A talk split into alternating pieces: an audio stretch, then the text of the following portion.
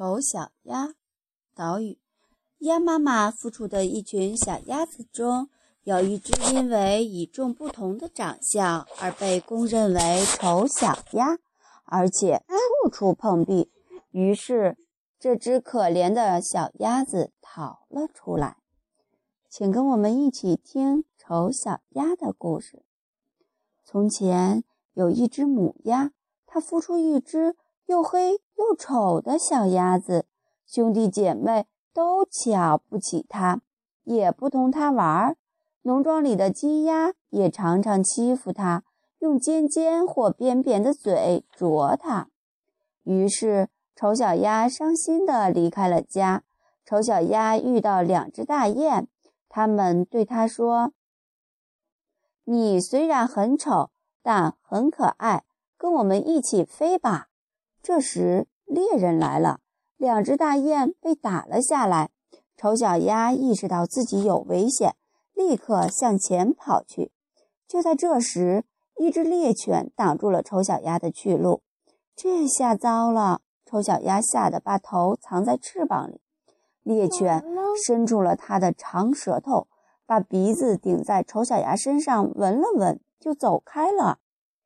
丑小鸭松了一口气，说：“我长得真是太丑了，连猎犬也不愿意咬我。”天渐渐黑了，四周才静了下来。丑小鸭拼命地向牧场跑去，它闯进了一个简陋的农家小院。院主人以为丑小鸭是一只能下蛋的鸭子，就把它留了下来。可是，一连三个星期过去了，丑小鸭一个蛋也没生下来。于是，小院里的猫和狗开始嘲笑它是个笨蛋。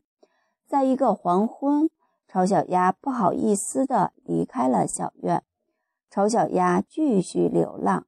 一天。丑小鸭看见一群漂亮的白天鹅从灌木丛里飞出来，发出奇异的叫声，扇动着漂亮的翅膀，飞向了温暖的国度。丑小鸭羡慕地目送着它们，心里觉得既崇敬又无奈。丑小鸭又一次住在了沼泽地的芦苇里，经历着寒冬的折磨和考验。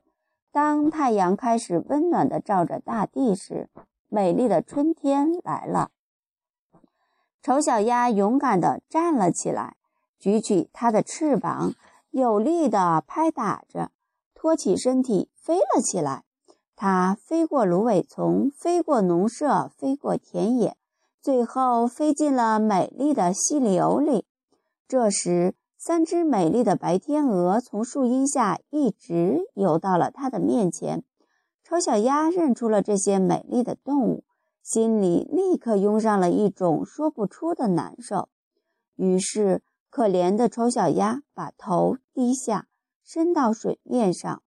突然，它在清澈的水中看到了自己的倒影，自己不再是一只粗笨又丑。又令人讨厌的小鸭子，而是一只美丽的白天鹅。